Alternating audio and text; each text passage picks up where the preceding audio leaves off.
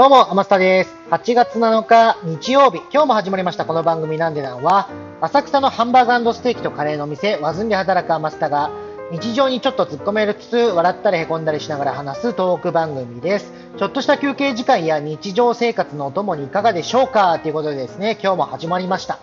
えー、今日はですね、まあ、昨日民法って面白いっていう話をしたと思うんですけれども、まあ、今日もね、引き続き、あの、そんなことあるの？っていうことがあったので、そちらのお話です。えー、っとね、まあ、なんでこんなことを思ったかって言いますと、今日ニュースを見てたらですね、落雷でキューバの石油施設ですかね、石油施設が落雷で炎上してしまったということなんですけれども、あこれでですね、あ雷で燃えることって、まあ、火事ってあるよね、みたいな感じで思い出しまして、あそういえばこの間読んだ話でこれ似たようなのあったなって思ったんで、そちらをご紹介させてください。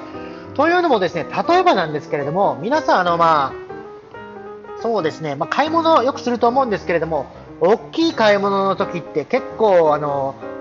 なんかビクビクっていうか、まあ、例えばですけども家を買う時って結構金額がもう普段とは比べ物にならないほど大きいじゃないですか。っていうことはですよ、なんかあったら嫌だなって当然思うじゃないですか。で、そんな中でですね、例えば家を買うっていう契約をしたとして、で、引き渡しまで当然時間があると思うんです。まあ、お金を払って契約が完了しました。でも家の引き渡しは1ヶ月後ですよとかいう空白の、なんかこの1ヶ月間空きますよっていう期間がある、あると思うんですよ。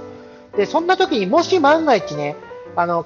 その1ヶ月間、待ってる1ヶ月の間に雷が建物に落ちて、せっかく買った、まあ、家が燃えてしまったと。火事になってしまったと。これ誰が責任取るかって言われると、通常はね、あの、まだ手元に来てないんだから、あのなんだろう、その買った相手先、売り主でしょって思うと思うんですけど、これね、民法を読むと違うんですよ。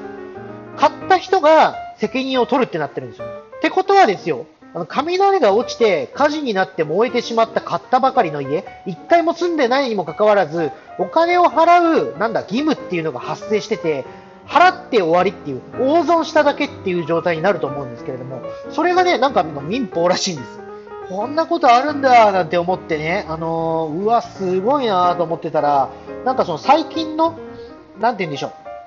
えー、っとね、まあ、時代とともにそういうなんだ考え方が変わっていくっていうのが、まあ、法律なんで、一応最近の事例だと、そういうなんだろう、えー、っと、買ってからその自分に引き渡すためまでに、仮に火事になった場合は、あのー、自分は、自分の責任じゃないですよ、相手の責任、えー、っとね、売り主の責任ですよっていうような感じにする、特約っていうんですかね、そういうものをつけることができるらしいです。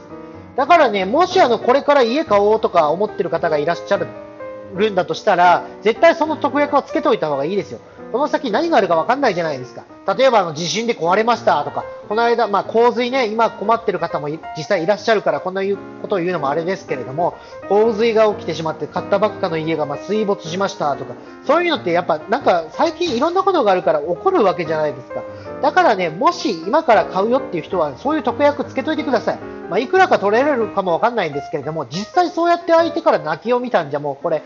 もうね、泣くに泣けないじゃないですか。もうだから、こう勉勉強してるとね、すごいことがあるんだなって、ちょっとあの、